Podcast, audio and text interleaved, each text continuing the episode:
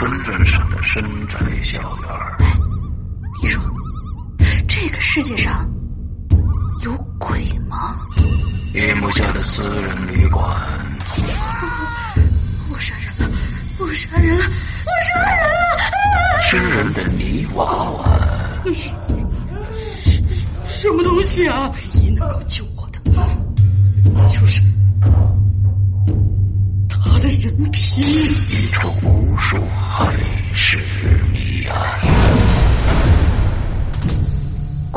天为你带来蒋家小院，作者清水衙门，由龙鳞播讲。二零一七年九月二十九日，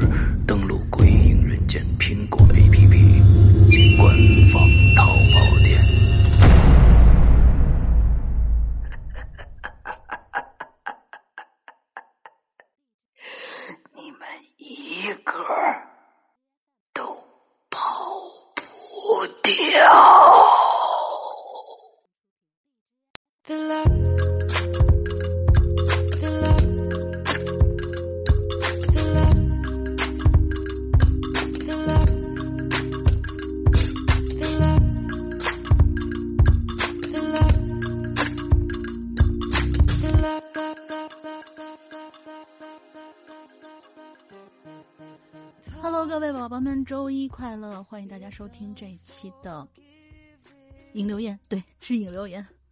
很奇怪吧？因为我很少连着来两周，但这次确实是这样。因为老大这一周仍旧是有事情，但是这个事情呢，其实是一个非常非常好的事情。他要回来以后，详细再跟我们说这到底是一个什么样的事情。所以我们赶紧跳到重要的事件。嗯，上个星期呢，我们的衣服已经全部都发货了，感谢天，感谢地，没有拖到好久好久。就是现在我们的鬼友买我们的衣服，现在都变得很佛系了，说反正我也不催，反正迟早是会收到的嘛，对不对？嗯，我也是非常，哎呀，有点小尴尬吧，就是很感谢这些同学们。然后哦，对我这一次的。呃，引留言是没有在直播的，还是我一个人录？为什么呢？因为我知道，呃，每一次我在星期六晚上，就是上一次在星期六晚上录这个东西的时候，其实录到蛮晚的，大家一块儿陪我玩儿。但是上个星期六是十一月十号，大家明白是什么意思吧？嗯，为了不占用你们。嗯，刷券儿啊，然后计算折扣的时间呢，我就 自己去干这件事情了。然后我要说一下，因为我在群里面看了，有好多同学说说这个衣服收到以后味道有点大。在这儿呢，我想给大家统一的回复一下这个关于味道的问题。我们跟厂商那边沟通过了，他们说是其实那个味道是我们。嗯，随衣服附送的那一个购物袋里面涂层的味道，因为那个涂层的话，它是直接把那个膜揭下来以后，就跟布压在了一起。收到购物袋的同学，现在能够看到我们这个购物袋的里面，它跟其他的那种普通的帆布包还是不一样的，它里面有一层涂层，有点类似于像是防雨的那一层涂层，所以这个包其实。它的表面是防水的，不是接缝的部分啊。当然，你还得稍微的去预防一下水会渗进去，你不要泡在水里面就好了。所以说，这个涂层呢，是因为我们的工期比较赶，呃，打开那个原先盖在涂层上那层膜以后，没有及时的把味道散掉，就直接给我们嗯跟布压在一起，然后就出了这个袋子。袋子装了衣服呢。所以衣服上面可能会有一些些的味道，这个没有关系，嗯，因为我们买回来皮衣以后，嗯，如果有购买皮衣的经验的同学，肯定也都知道，皮衣拿回来以后，上面应该也有一些，就是属于皮子的那种味道，这种味道大概散几天就会，嗯，基本上就会淡很多，甚至于是没有了。嗯，如果觉得这个味道比较大的同学，把购物袋翻过来，让它的涂层朝外，放到通风的地方，然后晾那么几天，或者说它自己往出散，其实也是可以的。嗯，基本上就是这个样子。然后我们这个星期呢，应该是啊，应该是，应该是第九季马上，或者说就在这个星期更了。具体我没有得到通知，但是我已经在开始进行第九季的制作了。然后第九季的故事包含了我们上一次征文大赛的。几位同学写出来的稿子真的是辛苦大家了，所以这一次我们可能跟以往有些不一样的，就是我们能听到跟周老大的风格不太一样的一些故事。嗯，大家还是期待一下。嗯，然后呢，最后一件事情就是，有同学问我说，还是有经常问我啊，我们这个好像不是每一次都说，所以我在这里统一的告诉大家，如果你想上在人间的话的方法。想上在人间的方法呢，不是文字投稿，注意不是文字投稿。你要是文字投稿的话，你可以上我们的论坛，论坛的网址是 bbs 点鬼影 c l u b，也就是鬼影全拼 c l u b 点 net。建议大家在 PC 端，就是在电脑端，先把你的账号注册好，因为我们的这个。手机端呢，目前好像上次工程师旋转同学说，这个手机端他们正在改良，所以有的时候手机端注册可能会遇到一些些问题，尽量大家到电脑端去注册。注册完了以后，你可以在相对应的板块里面留出你经历过的一些故事。而如果你想上在人间的话，听好了，你首先要准备五个故事。至少五个故事，五个短故事，或者说一个非常非常一到两个非常非常长的，能够撑起来，就是你的情节或者说你的叙述，能够撑起来大概半小时到一小时，甚至于到两小时，最长好像是两小时，因为我们很少很少有那种三期一起连播的那种故事了。所以差不多就是一小时到两小时这样的长度的一个长故事，或者是一到两个，或者说几个故事，至少你得准备五个小故事。这个小故事呢，肯定有一些它是分等级的嘛。最恐怖的和最不恐怖的，最不恐怖的是一星级的故事，然后最恐怖的是五星级的故事。你认为你来划分啊，不是我们来划分。把你的这些故事。一星和五星的两个小故事，分别简短的向我们叙述一下，录两个音频，两个音频文件，把这两个音频文件发送到全拼鬼影人间圈 A 新浪点 com 这个邮箱里边，然后等待我们审核之后回复。这个回复的时间可能不会那么及时，因为要好多人一起回复，要看这个故事性或者说你的。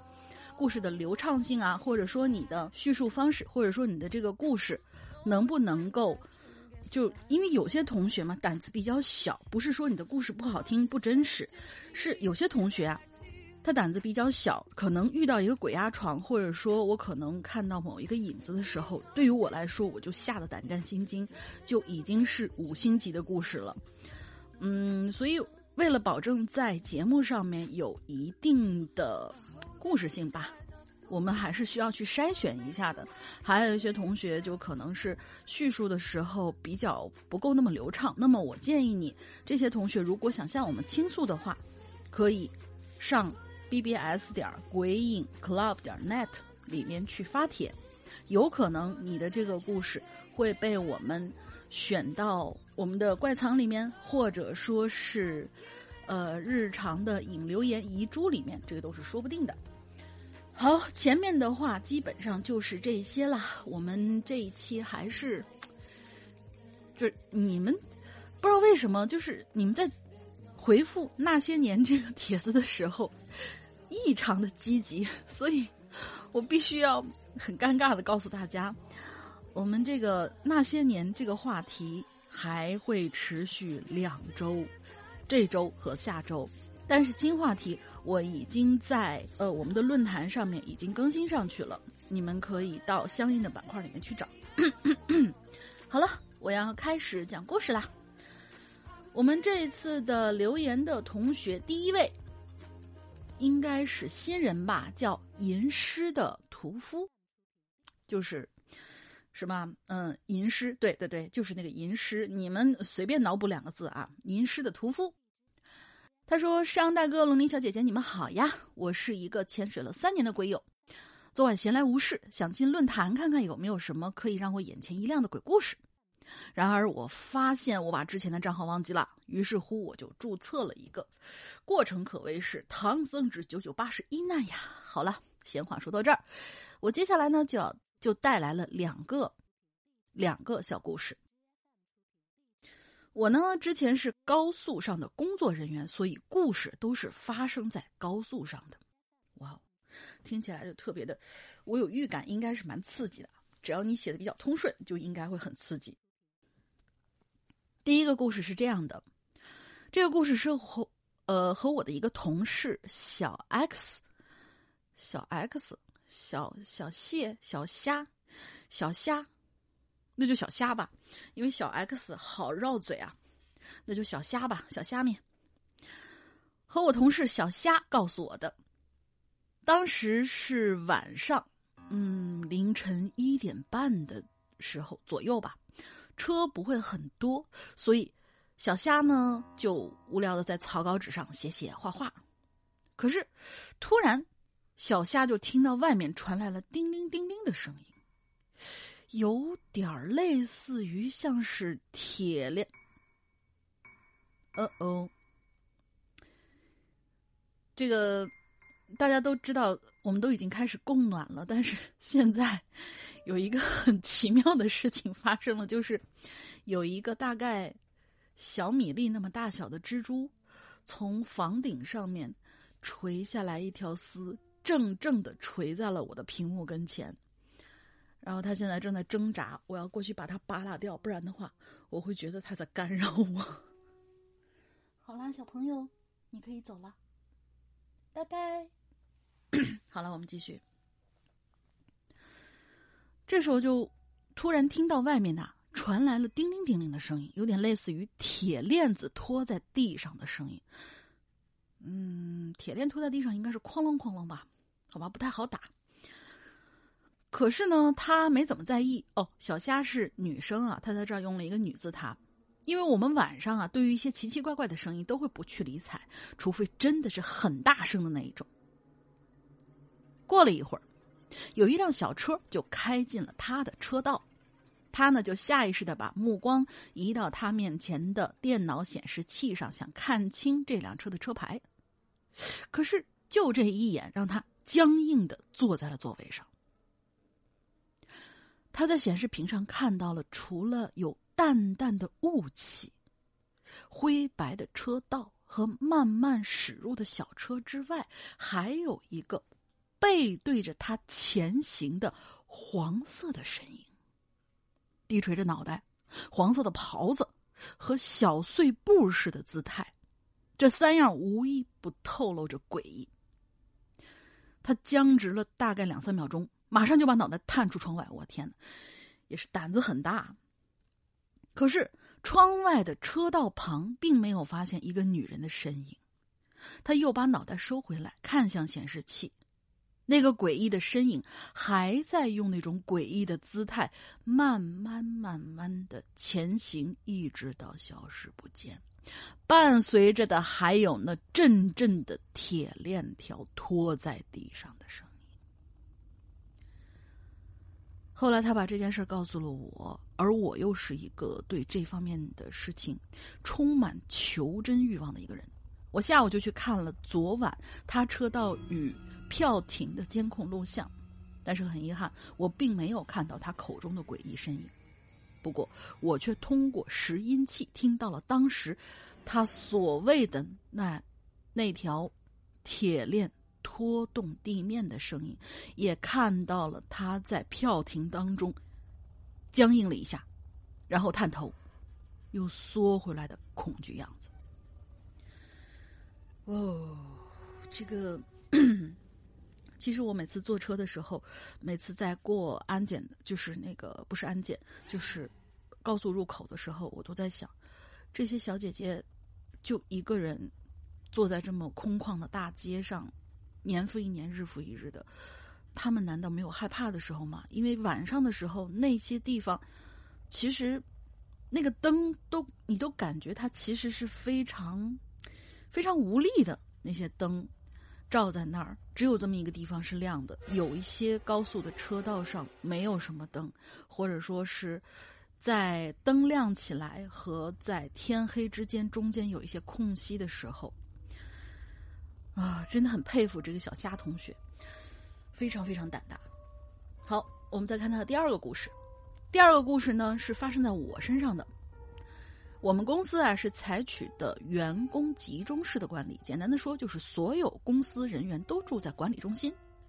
我们这边有一个人工湖，湖水面积并不大。大概只有两个篮球场的大小。湖上有一条不是很长的古风的长廊，是食堂通往业务楼的一条路。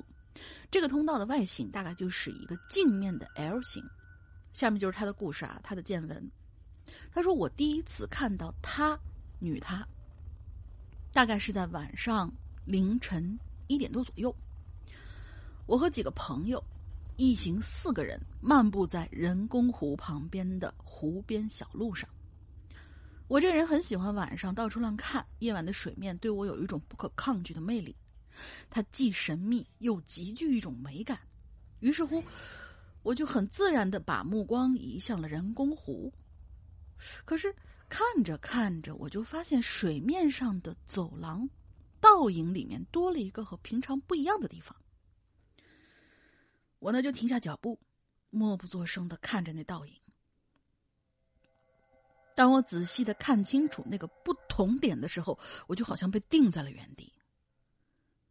我看到了一个女人，她的长发仿佛与漆黑的湖水相融了一般，她的红衣服在倒影中显倒影中显得格外的刺眼，但是我看不清她的长相。我的朋友小 A 看到我在停在了路上，就对我说：“阿毛，怎么了？刚才喝多了，怎么不走了？”我没有回应他。他一看我这么反常，就马上问：“怎么着？哪哪不舒服啊？你这是？”我没有转头去看他，我说：“哎，你你看到那倒影了吗？那那儿有个女的。”他就转过头去看地面，看水面上的倒影。这什么鬼啊！你是不是喝傻了？这大半夜的，走廊上都没有人呢，怎么可能有人呢？我就抓住他的手臂，用手指着那个倒影当中的女人，我说：“你看，你看，就在那儿，怎么会没有呢？你仔细看看。”很显然，我有点怕了。朋友一看我这样，一把就抓住我，就把我拖回了寝室里。这是第一次遇见他，第二次跟第一次差不多。但是那个时候我是被人抬回来的，我迷迷糊糊中还是看到了他，而第三次是我和女朋友小 L 去吃宵夜，到了凌晨一点多才回来。那天晚上我们吵了吵了一架，他在回来的路上走得很慢，边走边看手机。呃，走快点吧，我困了。这句话不知道是谁说的啊，估计是他说的吧。这位同学说的，因为之前看到她，呃，我们就把这个她代言为红衣女吧。因为之前看到红衣女子的原因，我不想在这儿多待，我就催她。哦，是他说的，看就是他说的。然后小 L 就很不开心啊，说干嘛？我就偏要走慢一点，你管我？你走你的。小 L 头也不抬的玩着手机。看到这里，我也是没办法，就直接把手机抢过去。我说：“你别玩了，赶紧走！”干嘛呀？他非常不满我的做法，站在原地指责我。可是我是真的怕呀，我感觉我的汗毛都竖起来了，冷汗直冒。漆黑的夜色里，好像除了我和小 L 之外，还有一双没有任何感情的眼睛在死死的盯着我。我下意识的就朝水中看过去，倒影中，我发现。红衣女又站在那儿了，给我的感觉是一种寂静。小 L 就问：“你看什么呢？我跟你说话呢。”小 L 还在说着，但是后面的话我就听不清了，只知道他在说话，但是具体内容我不知道。这个时候，我的注意力已经完全放在了红衣女的身上，还是那身红衣，还是那头长发，但是这一次，她朝我这边缓慢、缓慢的招了招手，动作很慢。后面就是我被一阵疼痛带回到了现实。可是等我回过神来，距离湖水边只有两米多的距离。小 L 很很不满的看着我说：“你发什么疯啊？大晚上有病啊！”没等他说话，我用满是汗水的手紧紧握着他的手，先是要跑，可是哪知道小 L 就蹲下来了，说：“你不把手机还给我，我就不走了。”哎呦，这个时候我那个烦呐，感觉全世界都在跟我作对。我二话不说，直接公主抱，把他抱起来，疯了一样的就往宿舍楼跑。跑了两三分钟，把他送回宿舍。我跌坐在他们寝室门口，也是这个时候，我才发现我全身都是汗，手臂也是酸的抬不起来。哎，你这个话，我需要不要给你删掉啊？万一你这期节目让你女朋友听到的话，她会不会觉得你在嫌她重？不过，真的是抱着一个人，哪怕这人只有八十斤，你跑个两三分钟，那也是嗯。好了，我们小 L 不重啊，没办法，我只能坐在地上休息了一分多钟，拖着酸痛的身体，慢慢走回了自己的寝室。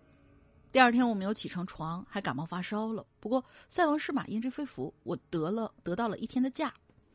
后面呢，我也很少晚上出去了，就算出去也是被别人横着带回来居多。呵呵，第三次就是最近发生的，应该就是在十月初的时候吧。好了，今天经历就讲到这儿。我是吟的一首好诗啊，他这里真的写的是湿乎乎的诗。我是吟的一首好诗的屠夫。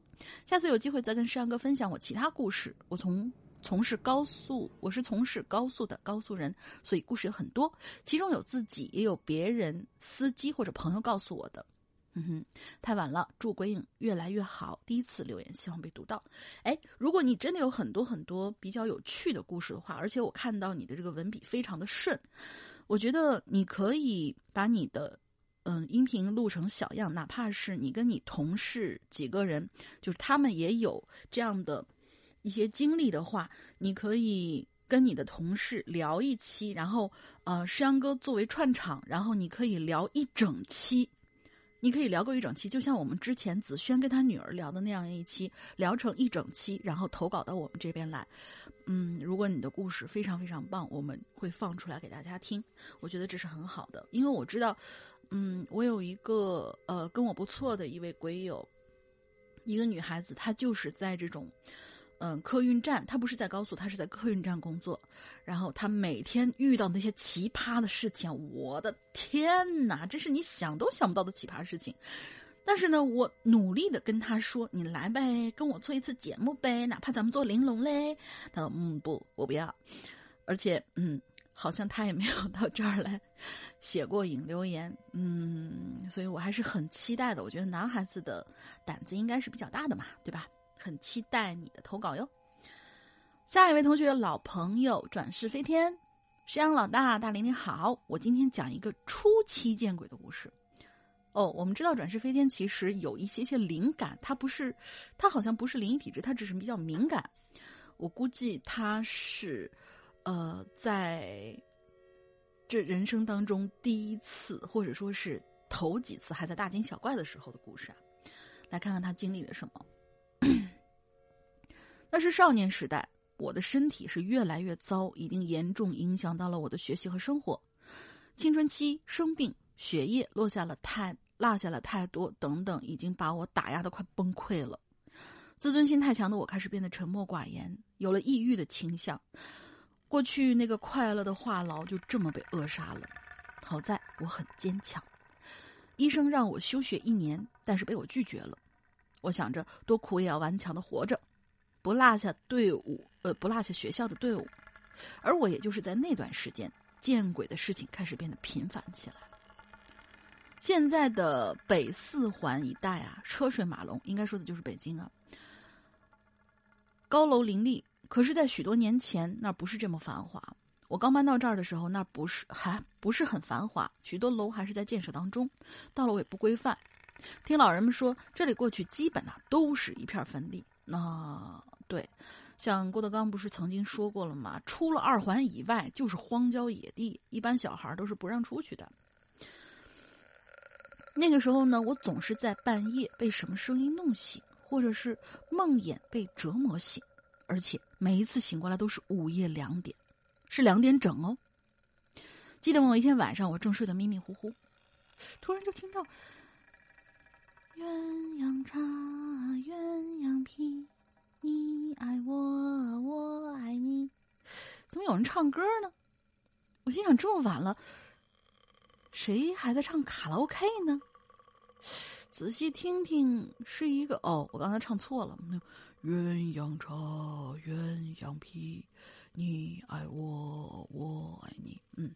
是一个非常浑厚的男声，曲调像是古典，虽然没有伴奏，但是声音悦耳、深沉、哀怨。我刚才是既不深沉，也不悦耳，也不哀怨。哎，大家凑合听吧。突然我觉得不对呀，这声音特别特别近，似乎就在我身边唱的一样。我开始感到害怕起来了，没有感动。因为太害怕了，我只是记住了一句歌词，因为他总是反反复复的唱那几句，所以部分曲调我还真是记住了，那就是“鸳鸯茶，鸳鸯皮，鸳鸯茶，鸳鸯皮”。我不知道大家对于我就是插一句啊，我不知道大家对于我唱的这个小调有没有什么印象。他在一个很著名的法国电影里面见过。如果你们爸爸妈妈要喜欢看，嗯，比较老的那种译制片，或者说是法国的喜剧的话，老的喜剧应该对这个电影非常非常熟悉。放心，这不是进群密码，我知道你们很多人答不上来。我们继续往下念。这是个什么东西呢？那在我房间里给我反复的唱着同一首古老的歌曲。这种恐惧让我在这深夜简直都要快崩溃了。我一咬牙，一股劲儿，猛地就坐起来了，迅速打开台灯。那浑厚的声音在我坐起来的瞬间还在耳边回荡。灯亮起来的时候，那声音就戛然而止。我紧张的环视我的房间，生怕看到那个唱歌的男人。这时候，我瞄了一眼床头柜上的表，又是两点。但是我实在不敢一个人了，就跑去父母的房间。父母说我一定是做梦了，让我回去继续睡觉。我呢，父母说我一定是做梦了，就让我回去继续睡觉。唉，我就只好无奈的回到自己房间，一直坐到了天亮。哼，试问你们谁遇到这种事还能安然的睡觉呢？因为我是真真切切听到那个声音，虽然是优美动听，我却觉得无比的恐怖。鸳鸯茶，鸳鸯皮，你爱我，我爱你。嗯。第二天，我依然想着这首诡异的曲子，于是就把它的旋律弹出来了。嗯，我是会弹钢琴的。同学们听了就问：“这是啥奇怪的玩意儿啊？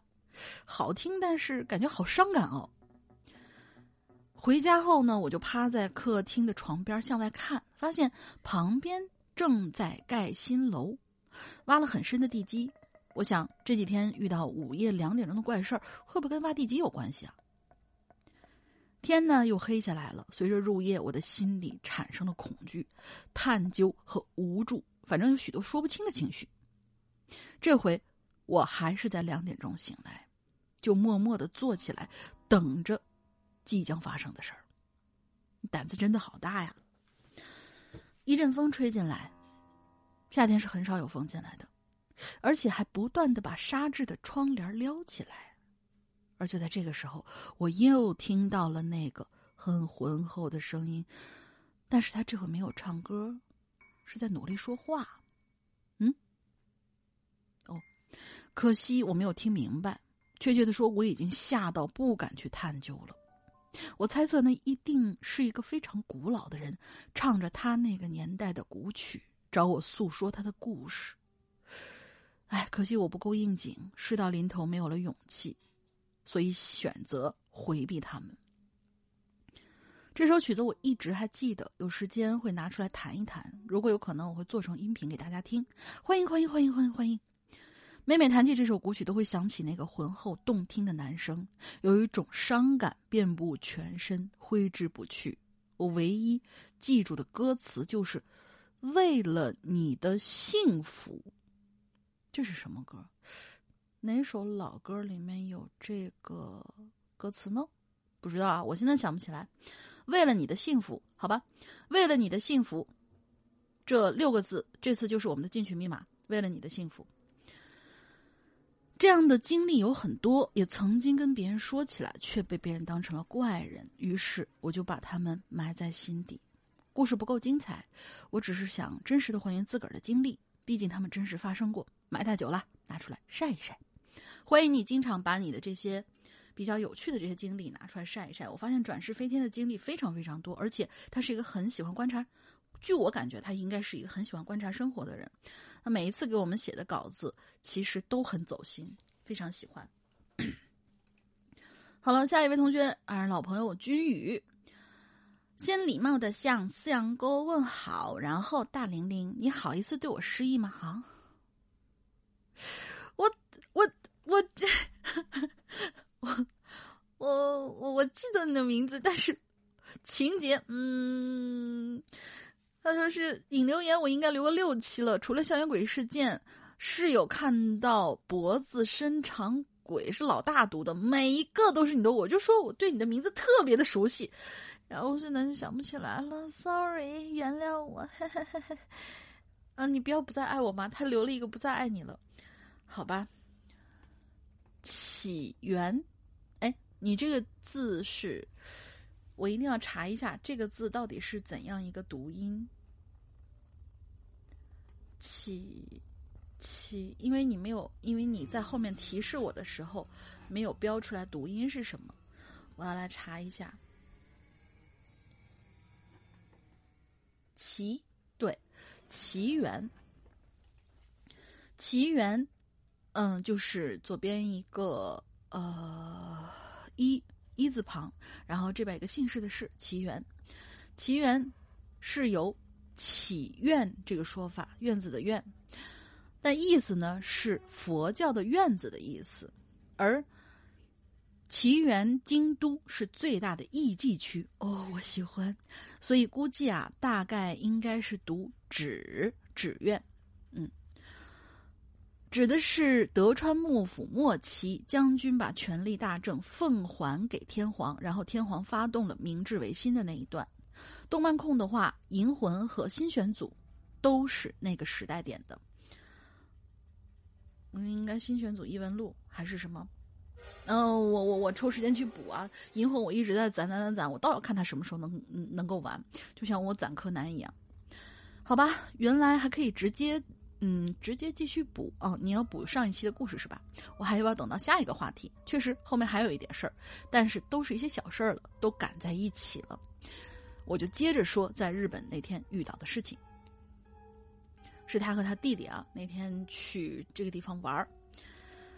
我们酒店外的路上有一个护具店，嗯，其实就是第一天去酒店的路上，我们就注意到了。不过顶着大雨，拉着行李箱，我们并没有闲工夫驻足。在我听到咳嗽的声音之后，后一晚的晚上十点多，我们出门买宵夜，再一次经过这家店，于是就停下来欣赏。这家店的二楼橱窗中有三套日本战国时期的盔甲。日本战国时期的武将，每个人盔甲都是与众不同的，而最主要的区别就是在头盔上。所以，很多游戏迷和战国史迷是能够认出谁是谁的盔甲的。我弟弟呢，一眼就认出来了，左边的盔甲是武田信玄的。哇，这个点儿，不过这个点儿呢，人家早就关门了。于是我们就站在店外面，我弟还趴在门上朝里面张望，想看看里面还有没有别的什么盔甲。我跟他说不要做这种举动，等下被人们认为是小偷就完蛋了。我们两个人又不会说日语，要解释很麻烦的。他说：“哎呀，没有人嘛。”但是我还是把他拽走了，继续去买宵夜。买完宵夜的回程，我们也必须再一次经过那家店，下意识还是会看一看。结果我就发现，那套武田信玄的盔甲头盔不见了。因为日本这种头盔的标准摆法就是以坐姿放在一个箱子上，加上凶猛凶恶的面具，本来就有点诡异。而现在的画面是一个没有头的人坐在那儿，像极了古代的时候被枭首之后的样子。铠甲以上脖子部分只剩下一根孤零零的、本来挑着头盔的棍子，加上整副盔甲，坐在店里的阴暗。加上整副盔甲，坐在店里阴暗里，哦，店里的阴暗中俯视着大街，看上去更是瘆人。啊，也不知道那时候我心怎么那么大，我就拽了拽我弟，开玩笑说：“你看，你家武田公不见了，估计是去找你了。谁让你一眼就认出他来呢？”可是，本来以为我这么说只是扯闲篇化解一下气氛，结果没想到晚上还。真遇到了更奇怪的事儿。自从来了日本呢，我弟简直就不可自拔的迷上了日本电视，晚上都是看着电视睡着的，还一早七点钟就起来看晨间剧。而我呢，因为白天都在暴走啊，所以晚上换洗完毕就很快睡着了。也不知道睡了多久，我呢就先感觉是床晃了一下，但是没有引起我太大的注意。可是没过多久，又开始摇晃起来，就像是刚开始床是被谁踢了一脚，而现在就像是脚放在床上，不断的在发力。这个时候呢，我就开始从熟睡转到浅眠，也开始能够听到电视里传来的日语。我弟弟可能是顾着我睡觉，所以只听得很小的说话声。我呢是有听某大山品牌的 A P P 睡觉的习惯的，所以常常日呃节目描述的场景啊会被影射到梦里。这时候我的脑子里的画面就是一个日本的女生在悠悠慢慢的描述着一个什么很长的故事，同时还在摇晃我。呃，那个呃，妹子啊，是是是，明白在，我我我听不懂啊。不过，随着我越来越清醒，我瞬间反应过来，这日本毕竟也是地震多发地，难道地震了？我就爬起来了，拿过放在床头的遥控器，看了一眼电视，取消了那个红红的静音标志。因为日本电视台对地震反应非常快，几十秒之内节目都会有滴滴滴的提示音，并且浮动消息提示地震。提示是就是实时提示地震地震，结果我看了好一会儿也没有看到什么地震的消息。再看看我弟弟，在旁边睡得很死，还打起了呼噜，一切都很平静啊。但是，哎不对呀，你们是不是也听出来有没有什么不对？没错。我刚才条件反射的取消了电视的静音，但是如果电视是静音的，那么刚才说话的妹子是？你们自己想吧。于是我就把我弟叫醒了，跟他说了一下整个过程。他说他在我睡着之后多久就把电视关了静音睡觉了。于是这晚的结果就是，在我说完之后，没心没肺的倒头就睡，结果把我弟吓了个半死，拿出了白天去安培秦明神社求的玉手摆在床头。可是明明都是我遇到的呀，也不知道他在怕什么。好了，这就是第二页的故事。所以你还有很多吗？你你们待了多久啊？你不会待了整整一个月吧？好吗？那我们后半年的故事加加下面前半年的故事，二零一九前半年的故事都被你承包了，这还行。P.S. 说了这么多恐怖的事儿，这期主题好像并不恐怖，但是我在讲一，那我就再讲一些不恐怖的事情吧。什么景点应该去？这种旅游网该做的事情我就不说了，补一个好玩的见闻给大家。这次行程前半段都是京都。虽然日本地铁系统非常发达，但是在京都的时候能，坐公交我都会尽量坐公交。为什么呢？因为京都的公交都是司机人工报站的，但是我也不知道为什么京都的司机都是那么有表演欲望的。我坐了十二三站、十二三趟的公交，每个司机都有自己的特色报站，特别是晚上，用那种深夜节目的腔调报站，还有。也算正常了。比如说，有个司机前面所有字都会以华少的速度读，但是最后一个字会拉长到二十几秒的长音。有一个司机一段话就是转个音七八字，还有一个司机是烟酒嗓，会很低沉的对每个人都说“我在吗”，就是谢谢的意思，超级好玩。不知道这里诗阳哥会不会模仿一下？Sorry，诗阳哥不在。嗯，好像我有听到过哦，他的稿子完了。好像我曾经有见过日本迪士尼，他们有观光游览车的时候，那个报站员在上面，哇，那真是！现在我们到达了什么什么什么什么地方，然后你们周围会看到什么什么东西，他们都是这个样子的。所以就嗯，真的，我觉得日本它是一个 天然带萌系的。就或者说是它就是一个天然的二次元国度，真的特别特别有意思，可以渗透到每一个每一个人的身上。像我们现在觉得，如果说看漫画都是小孩子或者说是大学生、中学生才干的事情的话，那么日本真的是你可以看到那些年纪很大很大的呃大哥哥，不是小哥哥啦，大哥哥还有叔叔，他们都会站在。站在路边抱着一本漫画书在看，这都是不稀罕的事情了，非常非常有趣。好了，君宇，我现在想起你来了，我不会把你忘掉的，所以你下次你记得把故事写完，求你了，因为我不知道你待了多少天。嗯，下一位同学，克克里斯呀。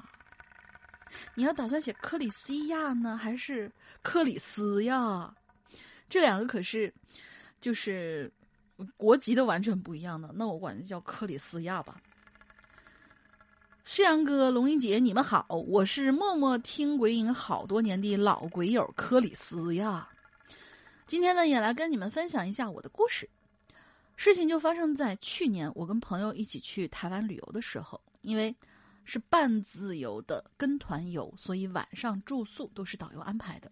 导游是一个刚刚四十出头的热情的大姐，旅途中对我们也是照顾有加。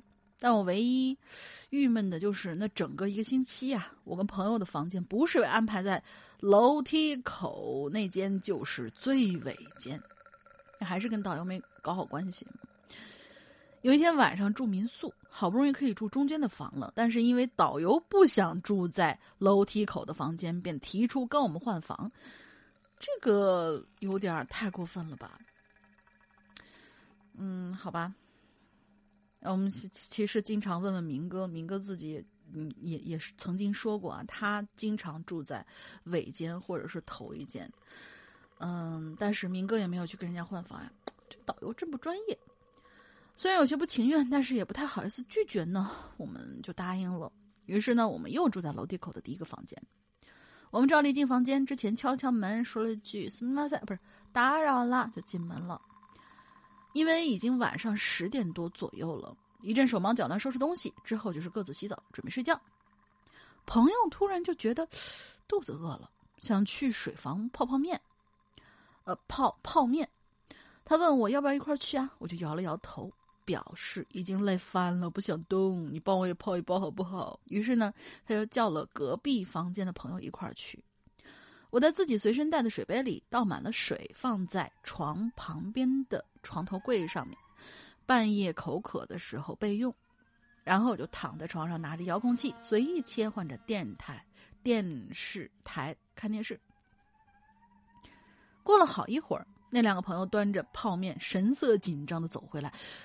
我就被他们的样子给逗笑了。我说：“哎，你们两个人啊，泡一泡面，一惊一乍的干啥？见鬼了！”他们却面色凝重的看着我，沉默了两秒，然后点了点头，说：“好像还真是。”这时候呢，他们就说了，他们两个刚才呀，准备走到楼道中间的水房的时候，我们团的一个老爷爷就把房门突然打开了，左右张望了一阵儿然后就问他们说：“哎，小姑娘，你们刚才拉我门把手了？”我朋友一脸茫然说：“没有啊，我们我们刚走过来的。”老爷爷有点纳闷说：“怎么会呢？我刚开门的时候，明显感觉到门口有人拽着门把手跟我使劲呢，真是奇怪。”边说边又环视了一下四周，然后喃喃自语的回到房间了，留下了他们两个在空荡荡的走廊里面面相觑。我就安慰我的两个朋友说：“怎么可能啊？这么巧就遇到了，那爷爷应该是逗你们的。”他们虽然。不认同我的话，但也没有再讨论下去。吃完泡面就各自关灯睡觉了。就在凌晨时分的时候，在我睡得正在香甜的时候，突然的耳边一声闷响把我给惊醒了。我条件反射的啊叫了一声，坐起来开灯。（括号我嘴上说的不怕，但是其实啊，因为这几天住的房间关系都，反正有点敏感，有点神经紧绷。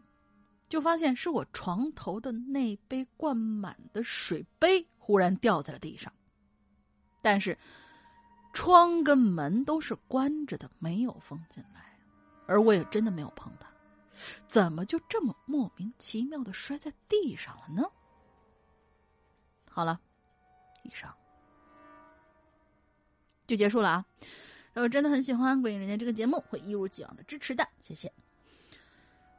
嗯，这种真的是摸不着、看不见的东西，其实是最可怕的。嗯，下一次如果这种表面上对你还不错，但其实背后想要跟你换房间、挺事儿的这些人，你可以跟他交涉一下嘛，对不对？嗯，我估计啊，他心里面也害怕，就是那个阿姨，但是。但是你要想想看，你翻过来想想看，如果你们住在了中间，那么中途被好兄弟去拽门的，可能就是你们房间了。所以，估计那位阿姨今天晚上也不会好过。所以你们，嗯，他是不是这么一排轮着来的呢？不知道啊。好，我们下一个同学，五名周玉龙，山哥。哎，你是不是留过呀？哦，他是来填坑的。好，我最喜欢填坑的帖子了。今天我们遇到了好多填坑的同学，不错不错，表扬一下。山羊哥、龙一姐好，我来填坑了。咱们接着讲。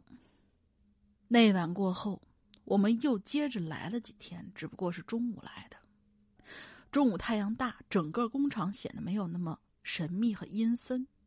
直到有一天。听不明白的同学去翻前几期，我名周玉龙他绝对是留过一个他们的工厂里面去探险的一件事情。嗯，你们可以往回倒一倒啊，我就继续讲了，咱不倒书了。直到有一天，我们还是像前几天一样，中午来到了这边玩儿。中午的时间本来就不多，一吃完饭就跑过来，也只能逗留一个小时左右。我们这天从工厂的侧门溜了进去。工厂的侧门正对着办公室的后门，整个大楼朝阳而建。办公楼的前面还有一个池塘，池塘深不见底。我们就走上了办公楼的二层的最里间。这边呢，要跟大家说一下办公楼的每一层的设计。一层有十三间房，一排有八间，把中间有楼梯隔开八间。啊，不了不了不了不了，哦，好吧。左右各有四间房，一二七八间对应着的是对面的九十十一十二间。走廊的一端是一个露天的小阳台，走廊的最里边是第十三间房，而故事就发生在这个走廊和第八间房。谁说十三不吉利的？第八间房也有可能会发生事情。我们走到二楼的最里边，这里正好是五间房对着的，四面八方一点阳光都透不进来。我们从第七间房开始看起。第七间房的地面上铺满了一层灰，仿佛没有人踏足过一样。我们就关上了门，走到了第八间。一打开门，就发现面前放着一个发黑的床垫床垫上面铺着一床发霉的褥子，呃，被子。床垫的旁边还放着一个火盆里面不知道烧的是书页还是纸钱儿，满满的一盆灰烬。怪不得会出事儿，这位在里面不会是烧炭自杀的吧？不知道啊，继续往下听。看这个火盆啊，似乎已经放了好久没人动过了。而这个时候，我们看见火盆的边上放着一个拐杖，还是个龙头拐杖。我们就拿起来玩把玩了一阵还想还把它带回了学校玩了两天。而就这样，恐怖的事情开始。但凡在我之后碰过这根拐杖的人，要么就是发烧请假，要么就是腿摔骨折请假。而我呢，虽然说没有受什么伤害，但是像是倒大霉一样过了两天。傻子都知道大事儿不妙。当天晚上，我们一行六个人又回去了工厂。不过，听一个同行的人说，同行的啊，同行的人说啊，几个人拿的就是几个人。呃，几个人拿的就得几个人进去，所以六个人有四个留在外面，只有我和小 A 两个人进去，还呃进去还拐杖。四个人用手电筒照着第八间房的玻璃，我们从一楼的一楼的楼梯上去，去第八间房的路上没发生什么事儿，只有楼外的蛙鸣，显得这栋楼有些说不出的诡异。我们走进第八间房，把拐杖放回了原处，又拜了拜，就退出了这间房。在回去的走廊上，忽然就听到了一阵像小孩子穿的那种走一下响一下的响声鞋，咯吱咯吱的。我操，什么东西？这个想法脱口而出。小 A 看了看我说。咱咱咱咱咱还还走吗？我定了定神就凑近他说：“这这这东东西就就在咱们正下方。”小 A 顿时不出声了，也安静听着。过了一分钟的样子，下方一楼的声音消失了，但是紧接着就是扑通的一声，像是物体落水的声音。我的心脏开始砰砰跳。三楼突然传来了小孩跑步的声音，伴随着咯吱咯吱咯吱咯吱的声音。两个人大气都不敢出，摸着楼梯的扶手就往下慢慢走，生怕楼上那小孩，那个像或者说像小孩一样的生物追下来。等我们下到了一层，我们两个就像做贼一样朝外面摸过去。刚出办公楼，月光洒在地上，我们两个人快步走着，突然就感觉背后有一双眼睛在瞪着我们。当我回头看过去的时候，感觉黑洞洞的房间里有一个人正站在那儿，静静的看着我们，就像是那句：“当你凝视深渊的时候，深渊也在凝视着你。”好了，故事就此结束。虽然之后也曾经去过，但所幸没有出过任何事情了。工厂最近也被拆了，做学区房了。哎呦妈呀，学区房，这不坑爹的吗？学区房卖那么贵，然后把一个出过事儿的工厂给他们盖成学区房，这有点太损了。嗯，他说我的故事还有很多，以后有空我会留言的。祝归英越来越好。溜了溜了溜了。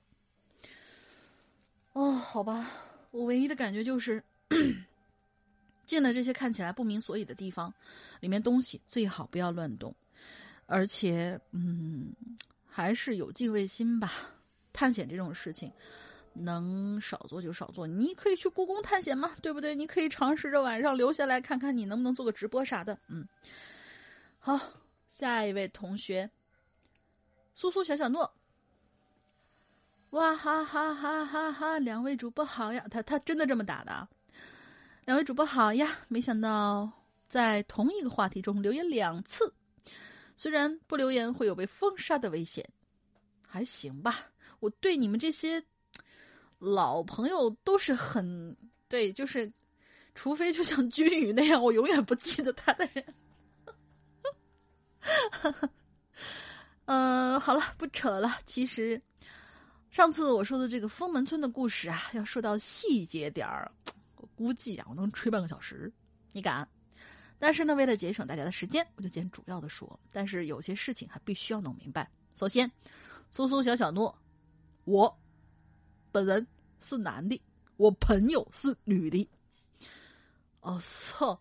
你这个名字真的苏苏小小诺，因为我我有一个好姐妹，她名字就叫小诺嘛，所以 我真的一直以为你是女生。Sorry，Sorry，Sorry。他说我是男的，我朋友是女的。他说他遇到一点事儿。但是这件事跟这话题没关系，等到遇到合适的话题我再说。但是，啊，你这不是填坑啊，你这又给我们挖了个新坑啊！封杀你！但是在此之前，我想问一下两位主播：你们相信丧尸的存在吗？不是僵尸，是丧尸。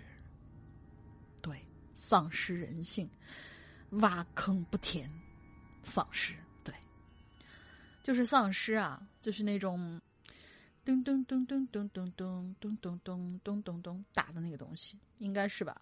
嗯，回到话题。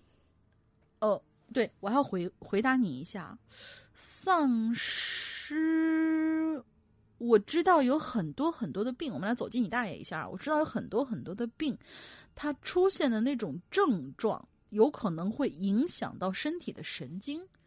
嗯，比如说有一些能够腐蚀你的肌肉，或者说是神经的一些一些病症，它到后期的时候已经被腐蚀，然后皮肤呀也开始溃烂。比如说像卟啉症这样的，当然卟啉症好像没有听说过它有呃，就是走路很抽搐的那种感觉，但是它是吸血鬼的原型嘛。至于这个为什么我会知道有那个叫就是细菌到末期的时候会腐蚀到行动神经，让你的行动不自觉的变得很抽搐，但是因为我之前养过了一只小拉布拉多，然后他得了狗瘟，到后期的时候我们实在救不了的时候，他走路的时候就真的很像丧尸，就是那样，因为他的神经已经不是就是。他自己控制不了了，非常非常可怜。就是说我可能不相信丧尸，但是我相信有很多的病症会导致人看起来会像丧尸那样的行动。嗯，这是一个很你大爷的解释。好了，回到话题，我跟我朋友一起进了封门村。一开始我们只是瞎溜达，这里呢大多数都是土石建筑。木建筑并不算多，但是也有。一开始我们进的是一个两层的普通楼房，我们在里面逛了一圈，除了一些乱涂乱画的字迹，其实啥也没有。本来就啥也没有，已经成垃圾站了。紧接着呢，我跟他又转了好几个地方。这次来到这儿，呃，来到的是一个为数不多的木结构的房屋，房间呈七字形。这种房子应该怎么叫？我还真不知道。我们两个人进去之后，就东瞅瞅西看看，但是也没发现什么了不得东西，感觉贼没劲。我呢，都打算最后一个去村长家，连右脚都已经迈出大门了，我朋友却一把拉着我说：“等等，这屋子不对劲儿啊！”我就有些懵了，我说：“不不对劲儿，咋咋不对劲儿啊？”我这位朋友啊，一直是自称通灵人，号称与什么佛家、道家、阴阳先生毫无关系，但是是自成一派的神奇存在。按照他的意思呢，是专门学的杂学，什么都涉及一点，但是又不精通。他也没有在我面前显露一手的意思。他当笑话说，我有当笑话听。他就指着房间的一角说：“看那儿。”我抬头一看，顿时就被吓傻了，因为我看到有一个恐怖至极的鬼脸儿正在那盯着我。我去，这什么东西呀！我赶紧下就跑出屋子了。别紧张啊，那不是鬼。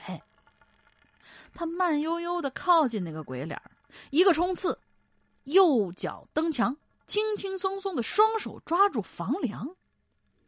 哇哦！（括号说我朋友其实爱好跑酷，虽然是女生，但是体能灵敏度各个方面，我一个男生绝对是比不上的。随后我就看见他从房顶上就取下来一个黑不溜秋的东西，这啥呀？我好奇的看着他手里的东西。就是一个布老虎，你看把你吓的，不可能！刚才我分明看到一个巨恐怖的鬼脸，怎么可能是布娃娃呢？我朋友就一翻白眼儿，解释说：“这是木匠的一种害人手段。传闻学过鲁班术的木匠啊，都有一种极为奇怪的害人之术。这种布老鼠，呃，呸，布老虎啊，是其中之一。”我想了半天，不对呀。那在我们进来之前都不知道来多少人了，不可能没人发现这布老虎，怎么可能还会在这儿啊？我刚想开口问，就听我朋友说：“我知道你在想什么，这东西不知道被放在这儿多久了，而且大半夜谁没事儿仔细打量头顶啊？最多就是一扫而过。再加上大半夜这种瘆人地方，谁愿意多待啊？估计啊也是这样才没有被发现。你到那边再找找，说不定还有其他有意思有意思的东西呢。”我一听这话，我就来劲了。好家伙，这房子还真不简单啊！怪不得这间房子离其他房子稍远，看起来就格格不入的感觉，有点有猫腻儿啊！我就赶紧翻箱倒柜，但是最后只找到了一截破渔网子。你瞅瞅，这个这这最不寻常的，估计就是在木楼里头有个渔网了，其他啥都没有。哦。我这朋友就说了，那就没错了。传闻在鲁班术中，这渔网啊被藏在某些地方，可以导致各种灾难，一直被誉为是家破人亡的意思。我估计这间房子的主人当初一定得罪过他们这儿的木匠。啊，还有这种事儿？我不信呢！我以前只知道鲁班术是种种神奇之处，却从没听说过鲁班术也能害人的。我说那那那那这东西怎么办？留着还是毁了？我朋友又是一个白眼儿，你怎么毁啊？传闻这种东西是必须要用油锅进行油炸的，就跟炸油条那样，必须将这些东西炸到一炸到损坏的程度，然后全部砸毁，然后找个坑埋了。你现在去哪儿找弄弄油去？就就你带那瓶大宝够用吗？这些东西丢在这儿吧，以后再说吧。于是我跟我朋友就离开那间屋子，之后就去了传闻中最有名的村长的那个屋子。也是，除了墙壁上胡写乱画之外，就啥也没遇到了。传说中的太师椅也没看见。得了，走吧，走最后一处就是后头山林了，看完就可以睡觉了。这都十点多了，没想到这一圈居然转了俩多钟头，这时间过得真快。我发了一下牢骚，就跟朋友一起走到了林子后面的小树林儿，呃，村子后面的小树林儿。这里面啊，真是没啥好看的，左转三圈右转三圈仍旧没看到啥有意思的东西。亏我们还半夜来。呃，等等，转三圈怎么转三圈了？我拿出手机一看，时间都已经十二点多，顿时冷汗就吓出来了。我就跟他说：“我说，哎哎，你有没有感觉咱们又回到原点了？你是说咱们迷路了？”我朋友有些错愕了：“这这就迷路了？嘿，我怎么没感觉到呢？”哎，算了，迷路就迷路吧，咱们休息一会儿，咱出去没事儿。结果。好吧，真的休息一会儿就走出去了。但是等我们回到安营扎寨的地方，已经是接近一点钟了。好了，我的封门村之行就这样结束了。但是呢，我的另一个作死之路就此开始了。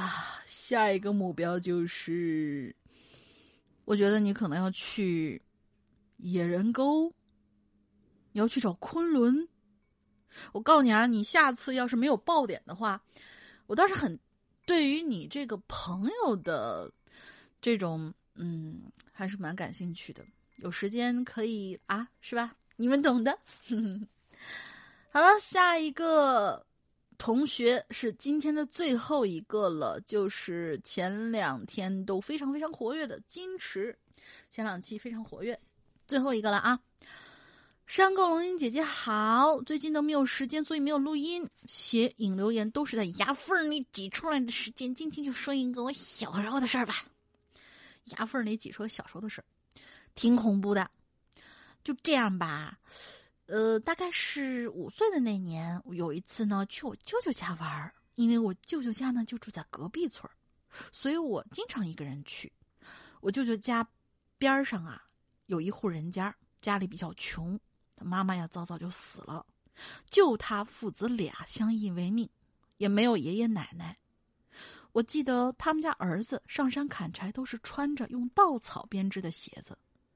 我们两个呢也玩的比较好。有一次呢，我和他还有几个村里的小孩子去砍柴，我们走在最前面，那几个小孩走在中间，他走在最后边。路过一个杂草丛生的土路，还有一些小树苗。我走过去的时候啊，还没事儿，后面几个孩子走过去也没事儿，可唯独他走过去的时候，就被一个盘在小树上的五步蛇给咬了，而且不偏不不偏不倚，刚好咬到了胸口的位置。谁都知道，那个时候也没现在这么发达，可以随时找车进城去医院。那时候也没什么车，所以只能等死。我们几个小孩就跑回家去叫人，过程差不多有二十分钟。在我们回去的时候，他已经断气了，他爸爸哭得稀里哗啦的，没办法，只好抬回来准备后事。回到家之后，我们几个小孩都在想：为什么我们几个过去都没有被咬，他的最后反而被咬了呢？也许这就是命吧。到第二天，准备把这孩子埋了，他爸爸还给他准备了一双凉鞋，是可以，是那种可以扣上的，而且走路的时候啪啪的响。呃，我我我们前面那个，那个呃是。呃，周玉龙同学遇到的那个走路那个小孩儿，那个响的不知道啊。因为现在这个情节其实是比较哀伤的一个情节，我们还是不要尽量联想，不要拿人家逝者开玩笑。嗯，嗯，因为他生前呀很想要一双这样的鞋，因为家里穷，所以没买。早上准备抬出去。早上准备抬出去，因为从他们家想要把它抬出去，必经之路就是我舅舅家的门口，也就是在我舅舅家房前路过。但是这时候我舅舅啊就发话了，说这个东西绝对不能从我们家门口过。舅舅死活都不愿意，没办法，只好把他家的右边的墙拆掉，就埋在他们村子右边的山坡上，没有多远，一眼就能看到。刚埋几天。是一点都没有，一件一点事儿都没有的。可是过了几天之后，事儿就来了。先是每天都在山坡上能听到哭声，还在那大喊大叫，因为村里只要是不是耳鸣的人都是能听得见的，所以就很确定是这孩子了。那声音也是这孩子的。村里的人都很害怕，我爸妈都不怕，都不让我去舅舅家了。可是我还是偷偷的去舅舅家玩玩累了就在舅舅家睡。而后来更可怕的事情发生了，他每天晚上都要差不多七八点钟的时候，按照他被抬出去的路原路返回。记住，是每天晚上都回来，因为他死的时候穿了一双会响的凉鞋，所以走路声音非常大，直接吓得村里的人都不敢出门了。他爸也害怕呀，后来就叫我舅舅去陪他睡。先前我舅舅是死活不愿意的，后来直接给我舅舅跪下了，没办法，就只好过去陪他。刚开始睡觉的时候也没事儿，因为睡得太早，睡得早不敢太晚睡。到了八点过的时候，脚步声就开始慢慢来了。他们两个睡在一张床上，我舅舅还给还跟他爸爸说：“兄弟，你听，他又回来了。”他爸爸没回答。后来我舅也不敢说话了，就这么强忍着睡。听我舅舅说，他刚回来的时候啊，就往楼上跑。他那些孩子刚回来的时候就往楼上跑，因为楼梯是木板做的，走的时候嘎吱嘎吱响。上楼之后就去摇风车，风车就是那种把晒干的稻谷种的呃中的杂质吹出来的风车。摇风车的时候，楼上的风也能哗啦哗啦的响，吓得我舅舅是一身的冷汗。再后来就是从楼上下来，走到舅舅他们睡的门口，不动。后来，舅舅就不知不觉的睡着了，也没发生什么事儿。结果第二天再叫舅舅去，舅舅死活都不去了，就是跪在地上也不去，因为太吓人了。再后来，我们村里的鸡无缘无故的都死了，狗从晚上会一直叫到天亮。我跟你们说过，我有的时候是可以看到鬼的，我有时候有一次就是真的看到了，我看到那孩子的爸爸在家里打扫卫生的时候，他就在旁边看着。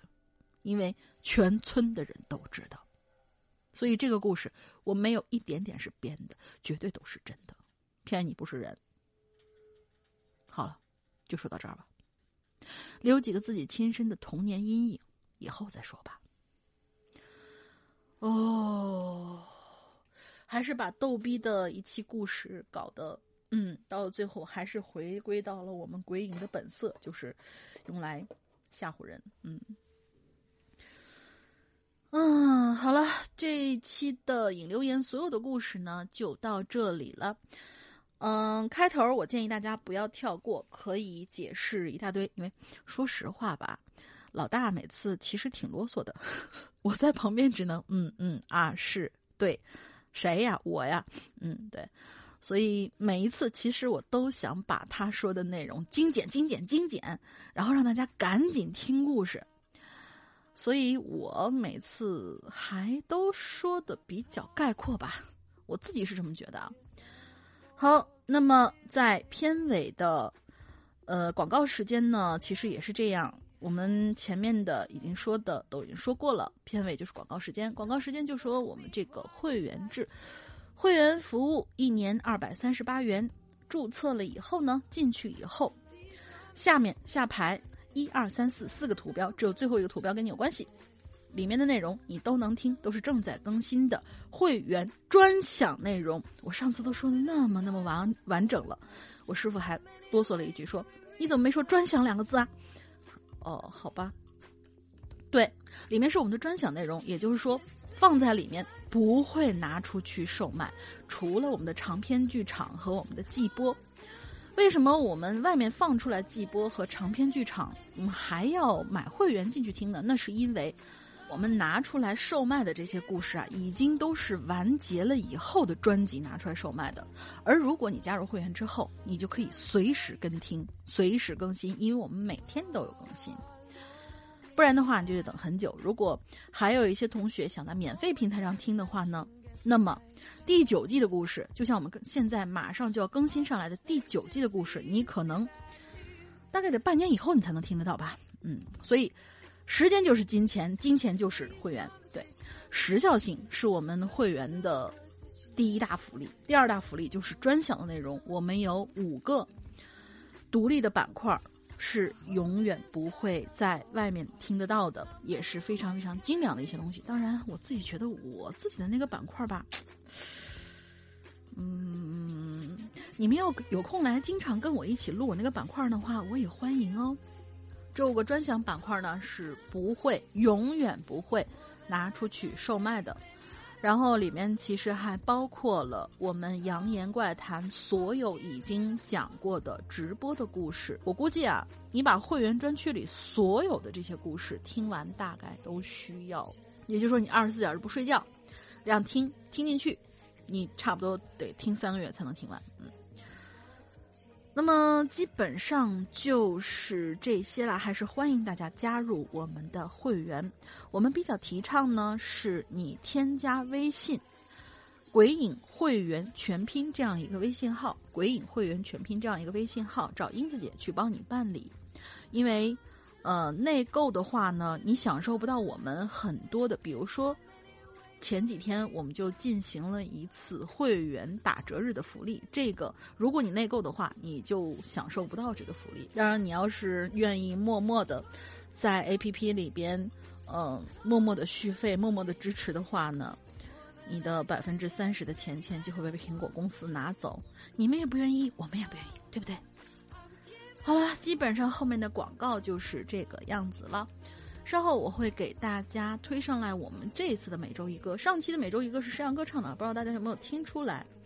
这一次的每周一歌呢，我去翻一翻，好像小雨同学有跟我说他要发一首歌给我，但是嗯，我就催催他吧。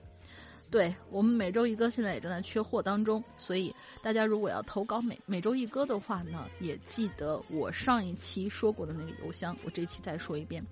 鬼影，全拼 S O N G 六六六圈儿 A 新浪点 com，把你的歌投稿进来吧。